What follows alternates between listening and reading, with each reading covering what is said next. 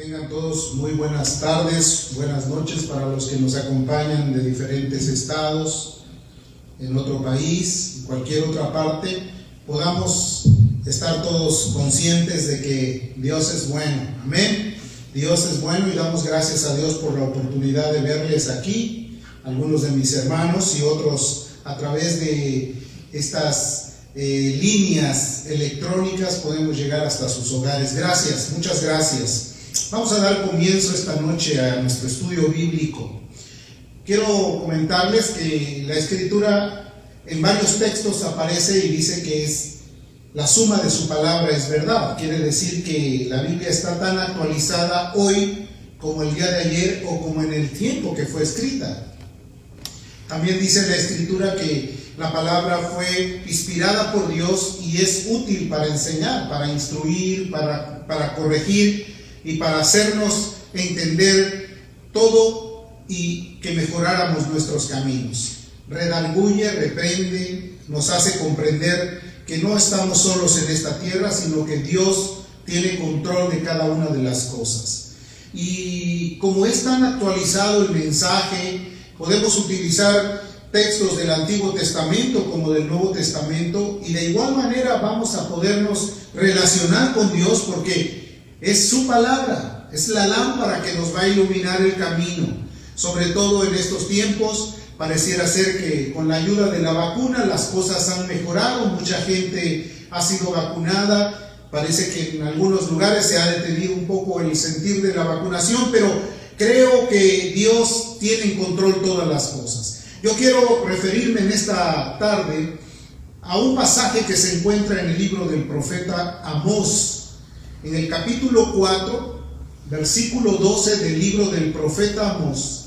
Hay una expresión muy importante, muy particular, que yo quisiera que consideráramos, que la viéramos como algo específicamente un llamado de Dios a nuestra vida, que pudiéramos personalizarnos con Dios, que pudiéramos reconocer que es Dios el que está interesado en hablarnos, que nos quiere enseñar, que quiere darnos a entender algo muy importante. El libro de Amós, capítulo 4, verso 12, dice de la siguiente manera, por tanto, de esta manera te haré a ti, oh Israel, y porque te he de hacer esto, prepárate para venir al encuentro de tu Dios oh Israel. ¡Qué palabra! Fíjate lo que dice en la parte secundaria del texto. Prepárate para venir al encuentro de tu Dios, oh Israel. Prepárate.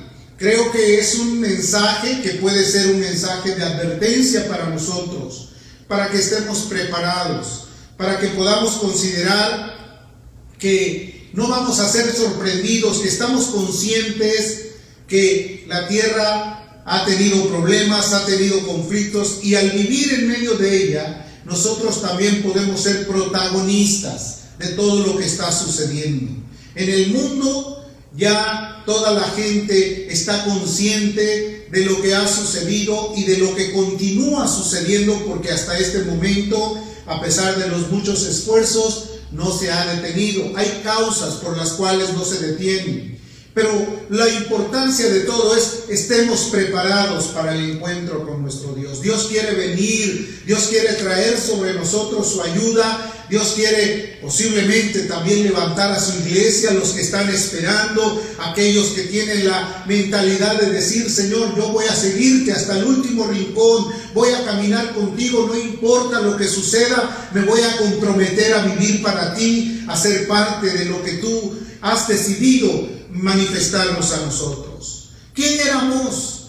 Amós era un profeta, un hombre, un pastor en una región llamada Tecoa, que era un pequeño poblado del territorio de Judá. Su mensaje fue dado para toda la nación de Israel. Sin embargo, también estaba explícito para todas las naciones del mundo y, ¿por qué no? También explícito para los tiempos en los que nosotros estamos viviendo. No era un mensaje nuevo, porque el Evangelio seguirá siendo predicado y no es un mensaje nuevo, es el mensaje eterno. Quiere decir, no tiene caducidad. Tú llegas a, comprar algún medicamento, llegas a comprar algún alimento y te aparece que hay una, eh, una fecha de caducidad. El Evangelio no tiene caducidad, el Evangelio es eterno. El Evangelio fue proclamado para vivir en esta generación y todas las que vienen y ha vivido en las generaciones pasadas. Así que es un Evangelio maravilloso. Amós habló acerca de los juicios que estaban determinados para venir sobre las naciones. El mensaje es el mismo, porque en esto debemos estar conscientes. Dios es el mismo de ayer, Jesucristo es el mismo de ayer, de hoy, de siempre, no ha cambiado. El apóstol Santiago dice que en él no hay sombra ni mudanza de variación. Quiere decir que no hay ni siquiera un pequeño ápice de decir, es que ya cambió Dios. El hombre puede cambiar de parecer, el hombre puede cambiar de pensamientos. Dios no cambia. Dios ha determinado y en su determinación tiene cumplimiento a todo lo que ha determinado. Porque Él es Dios eterno. Él no es hombre para mentir, ni tampoco es hijo de hombre para arrepentirse. Quiere decir exactamente tal y como lo dijo, eso exactamente va a suceder. Mensaje es muy sencillo, pero es un mensaje profundo. Un mensaje que en cierta manera nos va a llevar a ver la advertencia, a entender con precaución todo lo que tiene. Ese camino que Dios marca a través de sus mensajes, marca para nosotros un camino para ser obedientes.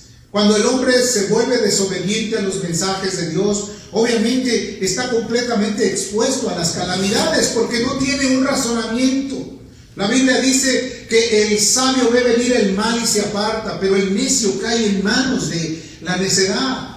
Entonces debemos de estar conscientes que el corazón del hombre tiene que estar sensible a la voz de Dios. Cuando el corazón del hombre se endurece, pues efectivamente se le da la espalda y no puede oír a Dios. Jesús dijo que bienaventurados los de limpio corazón, porque ellos verán a Dios. Quiere decir, si hay un corazón limpio, podemos tener una relación, podemos tener una, una interrelación, una plática, un diálogo con Dios, porque obviamente hay sensibilidad para poder saber qué es lo que Él quiere. Pero cuando cerramos nuestro corazón, lo endurecemos y los caminos se cierran. En lugar de la vida se empieza a encontrar la mortandad, en lugar de gozo se reemplaza por correcciones. Los, las correcciones y la destrucción reemplazan a la protección y el poder maravilloso que Dios tiene para con nosotros. Él prometió a sus hijos protegerlos, cuidarlos, pastorearlos, darles el sustento necesario. Él dejó inclusive medidas para que nosotros podamos dirigirnos a Él confiadamente, acercarnos a Él, confiar y tomar todo aquello que Él manifiesta como una bendición para sus hijos. Sin embargo, el mundo no está de esa manera adicionado o condicionado. En el mundo hay muchos atractivos que eh, inclusive hacen que la persona rompa los parámetros de obediencia. Y eso es terrible porque Amós cuando está profetizando, cuando está hablando acerca de prepararse para la venida del Señor, antes de este mensaje claro y exclusivo, habló acerca de los juicios correctivos que iba a tener el pueblo de Israel.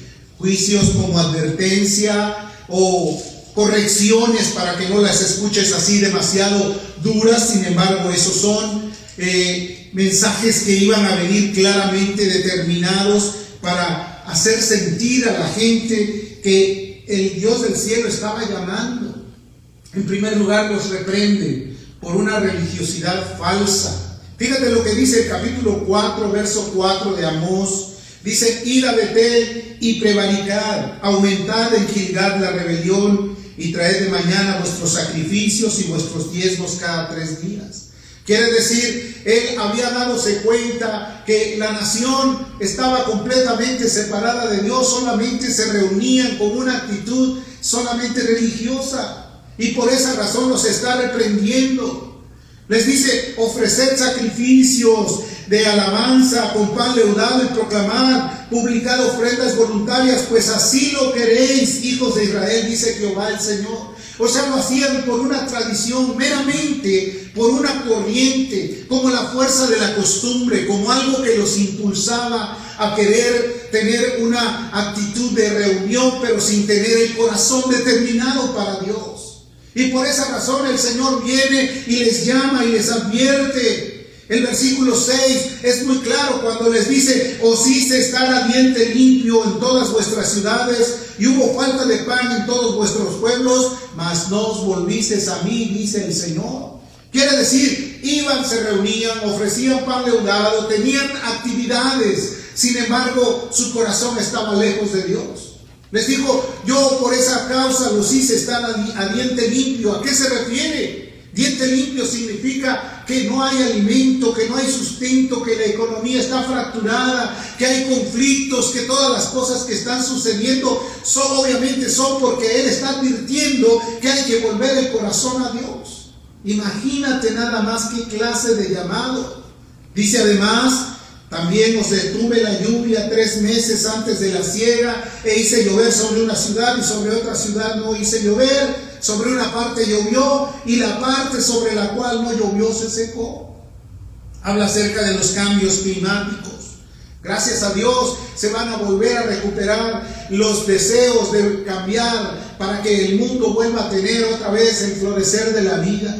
Nosotros queremos ver la gloria de Dios en medio de nosotros. Esto es importante. Los confronta primero. Después les habla acerca de la falta de poder adquisitivo que han perdido, les dice también de los problemas climáticos extremos que han tenido y les explica de una forma clara y contundente que la razón muy sencilla es, y no os volvisteis a mí. Fíjate nada más.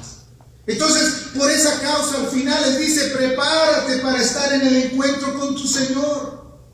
Creo que debemos de estar preparados, creo que como cristianos, como personas que un día decidimos obedecer al llamado de Dios, estar preparados. ¿En qué sentido? En todos los sentidos. Saber que Dios es el único que nos puede guiar a toda verdad. Saber que Él es nuestra suficiencia, que Él es nuestro sanador, que de Él depende la vida, que Él es la luz de nuestra existencia, que en Él podemos tener la felicidad completa porque Él vino a romper los lazos del enemigo. La escritura dice que Él nos vino a dar libertad, pero una libertad para poder adorarle, para poder reconocer que Él es nuestro Dios.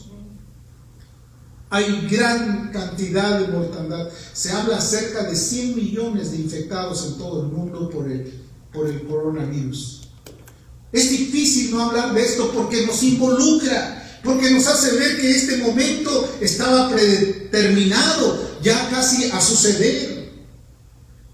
Los hospitales están llenos, no solo de compatriotas, sino de todas las regiones del mundo.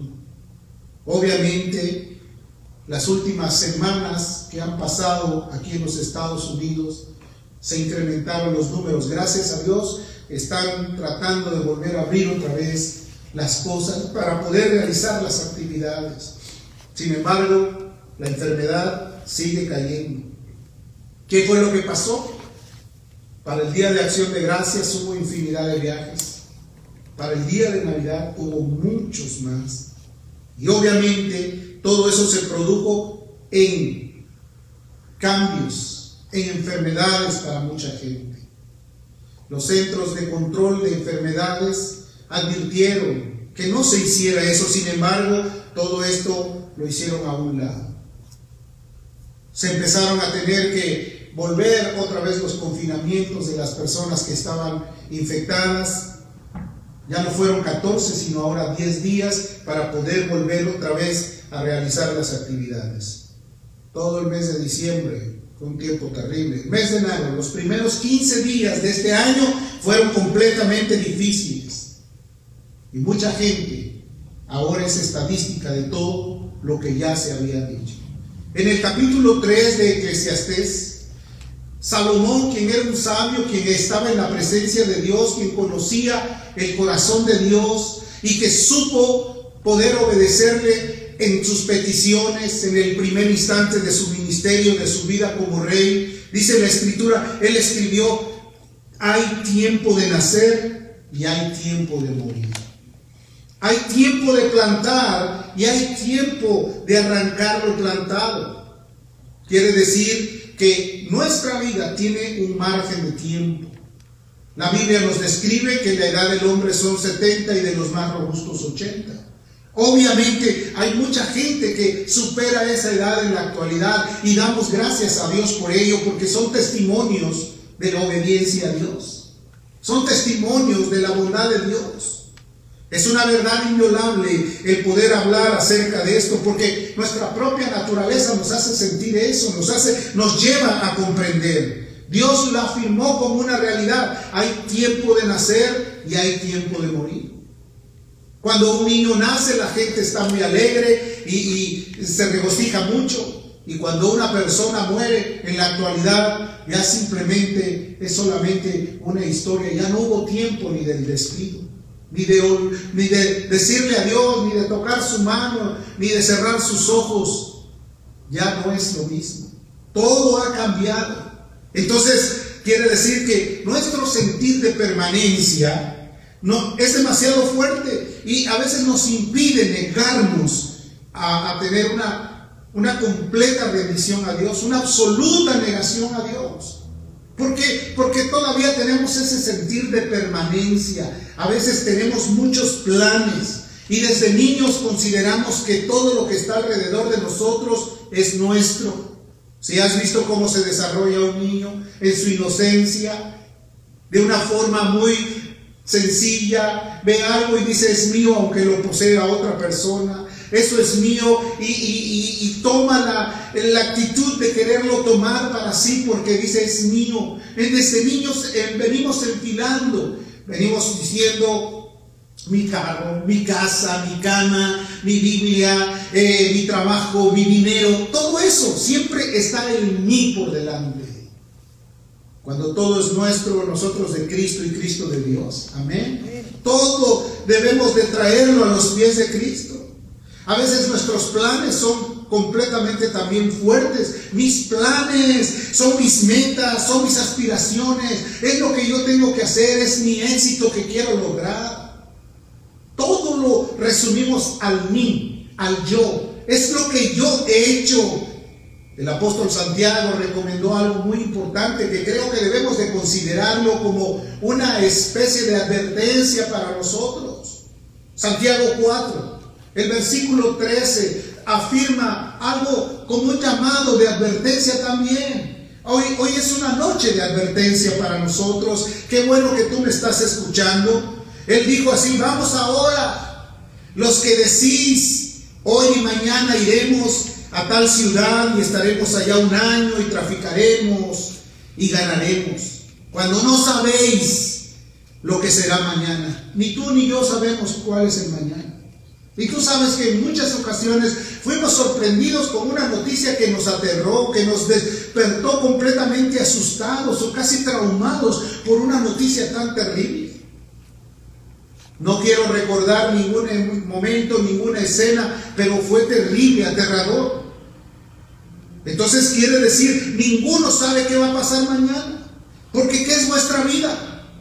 ¿Qué es vuestra vida? Ciertamente es neblina que aparece por un poco de tiempo y luego se desvanece. Pedro lo ratifica de otra manera diciendo que es como la hierba del campo que se seca y luego se extingue. El versículo 15 dice, en, en cual en lugar de lo cual deberías decir, si el Señor quiere, viviremos y haremos esto o aquello. Si Dios quiere, si Dios lo permite, si el Señor lo desea, si el Señor lo aprueba, haremos esto pero a veces estamos tan acostumbrados a nuestro yo que aún decimos, mañana te lo voy a hacer, mañana vengo, eh, yo te veo tal día, como pensando que tenemos la seguridad de algo que ni siquiera estamos conscientes de que eso va a suceder. ¿Cuántas personas salieron hoy de su casa y ya no regresaron? ¿Cuánta gente hoy dijo, dentro de dos semanas vamos a terminar este proyecto, pero ya no concluyeron con nada? Quiero decir que Dios nos está diciendo que nuestro sentir de permanencia debe hacer a un lado, debemos de tomar la prioridad de Dios, debemos de considerar que si Dios nos llamó, obviamente a Él seguir, los mejores planes los tiene Él para nosotros. No hay nada que Él pueda decir, está mal hecho. No, todo está bien hecho, todo lo tiene plenamente glorioso para nosotros. Damos nosotros por hecho algo que posiblemente decimos nuestras manos lo, lo, lo va a lograr. Ignoramos ciertamente que Dios, a, Dios le pertenece nuestra vida. No es a nosotros, no a nosotros, decía el, el, salmista, no a nosotros, oh Señor, no a nosotros, sino a tu nombre. Él tiene el derecho. Él da la vida y Él la quita. Él te dice ya y hasta aquí llegamos. Consideremos que lo que deseamos debe de ser cumplir, pero no ignoremos que Dios tiene un plan específico para nosotros, que su sabiduría está por encima de todos nuestros anhelos, nuestras metas y nuestras aspiraciones. Sí, hay cosas que nosotros vamos a poder ver porque están dirigidas en el patrón de la alianza de Dios. Pero hay otras que son muy personales, que tienen que ver solamente con nosotros. Es consciente entonces que debemos de estar preparados para el encuentro con nuestro Dios. Debemos de prepararnos, debemos de estar conscientes que Dios nos está llamando, que gracias a Dios aquí estamos, podemos respirar, podemos alabar a Dios, podemos tener el privilegio de ver las cosas que hay delante y poder saber que Él es nuestro ayudador. Hebreos capítulo 9. El versículo 27, el mismo apóstol, el escritor de Hebreos, dijo lo siguiente, y de la manera que está establecido, escucha esto, y de la manera que está establecido, Hebreos 9, verso 27, y de la manera que está establecido para los hombres, nótese género humano, para los hombres que mueran una sola vez, y después de esto el juicio. ¿Sabes cuándo será ese día para ti? ¿Estás preparado para ese momento? Debemos de estar conscientes que si llega mañana, Señor, estuve yo en tus manos, estuve en tus caminos, yo quise ser orientado solamente por ti, yo quiero vivir para ti. ¿Sabes tú que la en la muerte no termina todo? Que la muerte solamente es una etapa de transición entre dejar lo terrenal y entrar a lo eterno. ¿Sabes eso? ¿Estás preparado para caminar con Él el camino de la eternidad? Jesús habló de dos lugares reales, dos lugares plenamente identificados a donde se puede pasar la eternidad. Dos lugares. Y ese lugar va a ser merecedor de acuerdo a nuestras actitudes, de acuerdo a nuestra vida, de acuerdo a nuestro comportamiento y de acuerdo a nuestra negación o a nuestra rebelión. Fíjate nada más, hay algo muy importante que debemos de comprender. Jesús mismo habló, Mateo 25, el versículo 30, ahí hablando Jesús a sus discípulos, enseñándole a la humanidad, hablándole a la gente que se acercaba a escucharlo, dijo, hablando de un tema, dijo, y al siervo inútil echadle las tinieblas de afuera, allí será el lloro y el crujir de dientes.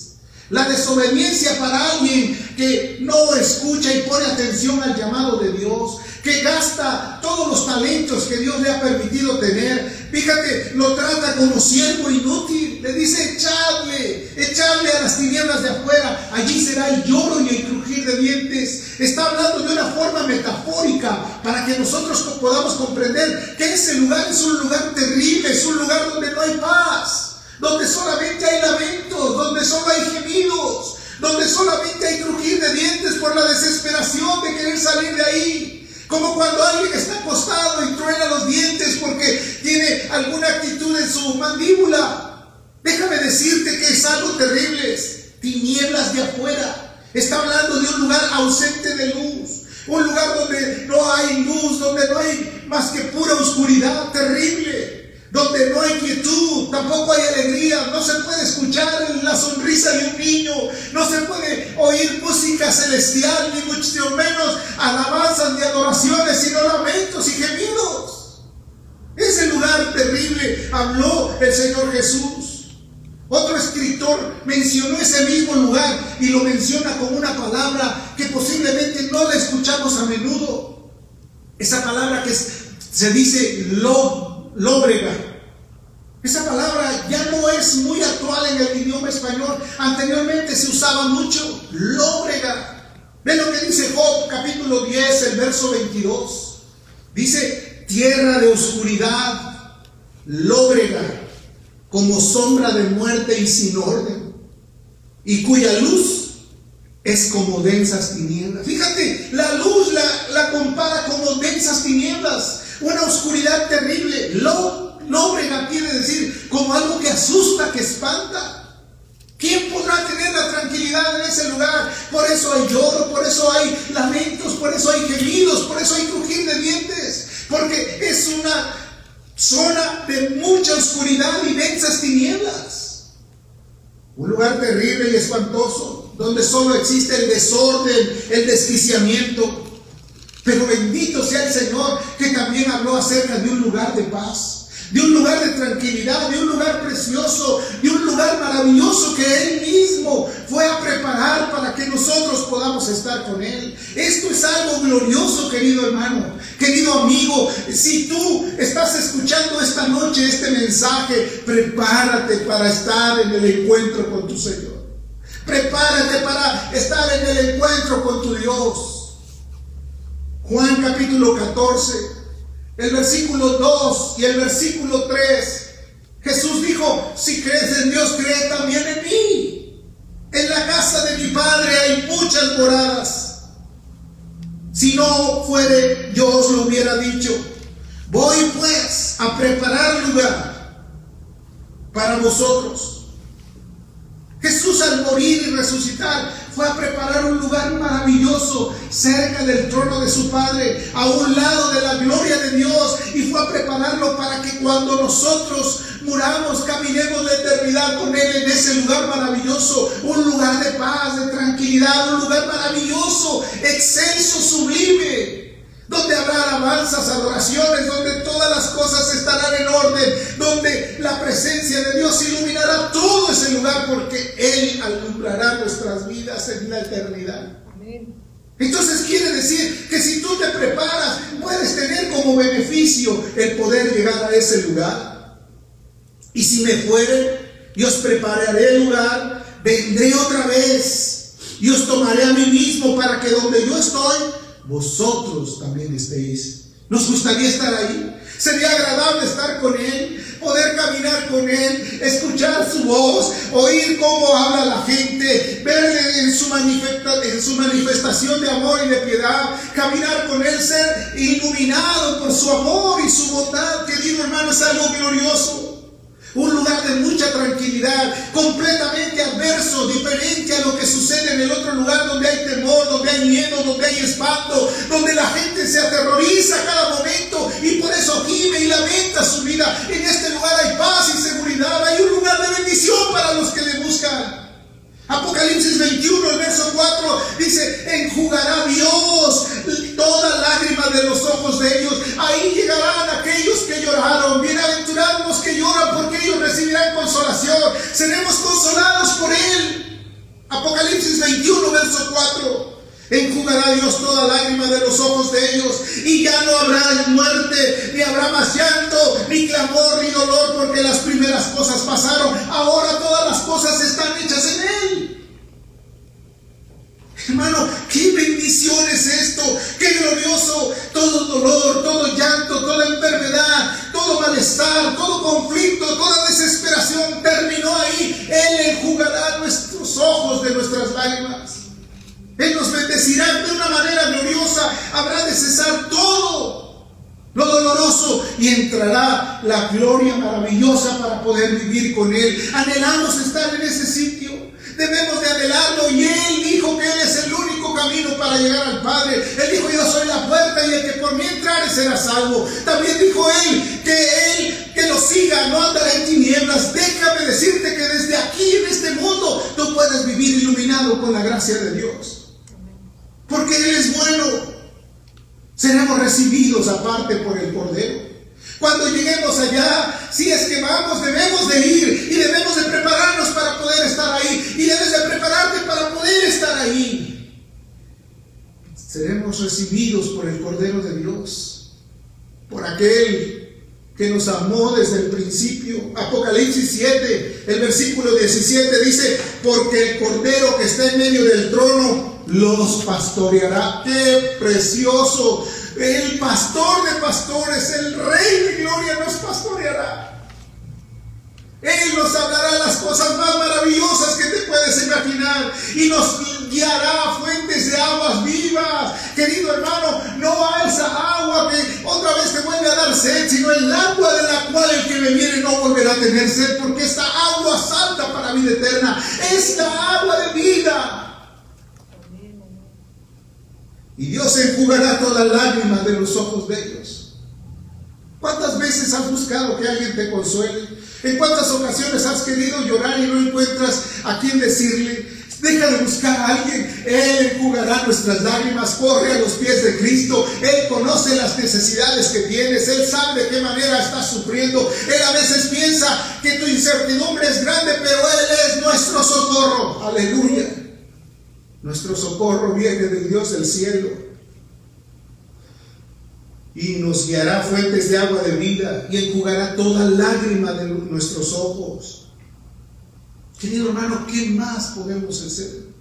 Prepárate para estar al encuentro de tu Señor. Prepárate para poder ir a ese encuentro glorioso.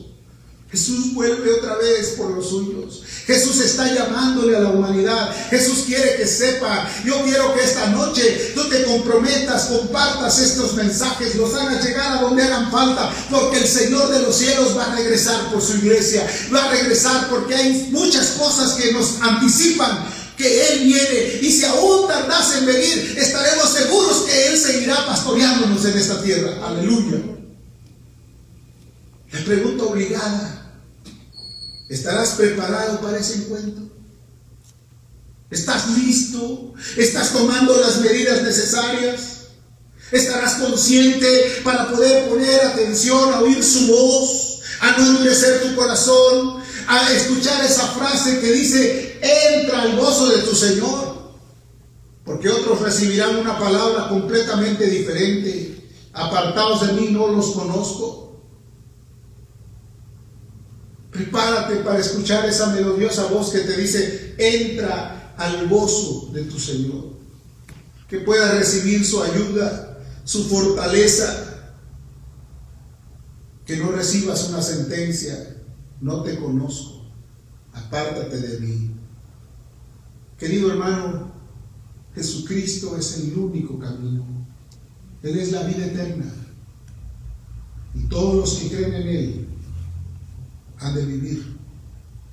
Jesucristo murió por nosotros, habló con claridad.